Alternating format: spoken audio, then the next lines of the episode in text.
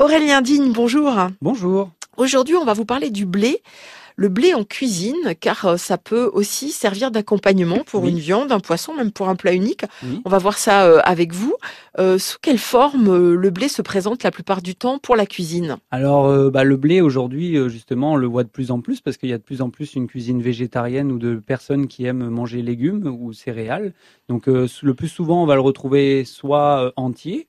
Euh, dans des paquets, dans des supermarchés, on peut facilement en trouver. En farine aussi, puisque la farine de blé est utilisée avec tout le monde. Et parfois en flocons aussi, ça peut exister, des flocons de, de blé ou en, en, en muesli, en- dans ce genre-là. Oui. Voilà. Euh, dans la version que vous allez utiliser, on va au départ prendre du blé et le faire cuire de quelle façon? Alors il y a plusieurs techniques. euh, en général, on peut aussi le mettre 24 heures à l'avance dans de l'eau pour euh, le faire un petit peu gonfler, comme une lentille par exemple. Ça va permettre de plus facilement le cuire. Et euh, on peut le cuire soit dans de l'eau salée, simplement, ou on peut faire aussi une petite méthode euh, sympa, c'est faire comme un risotto.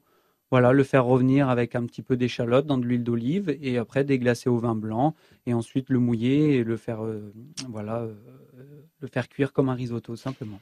À quoi voit-on que euh, le blé est cuit et prêt à être consommé? Il y a un timing à respecter? Ah, euh, faut déjà regarder sur la boîte. Souvent, il y a souvent écrit les indications, mais euh, souvent, oui, c'est tout au long de la cuisson, il faut goûter et il faut que ce soit fondant en bouche quand même. Si ça vous plaît moins de le manger nature aussi, de toute façon, on peut soit le faire en salade, en taboulé, euh, soit un peu crémé, soit accompagné de d'autres choses qui vont permettre un petit peu de masquer aussi cette, euh, cet aspect que vous aimez moins ou qui est peut-être un peu sec aussi pour ceux qui n'ont pas l'habitude d'en manger.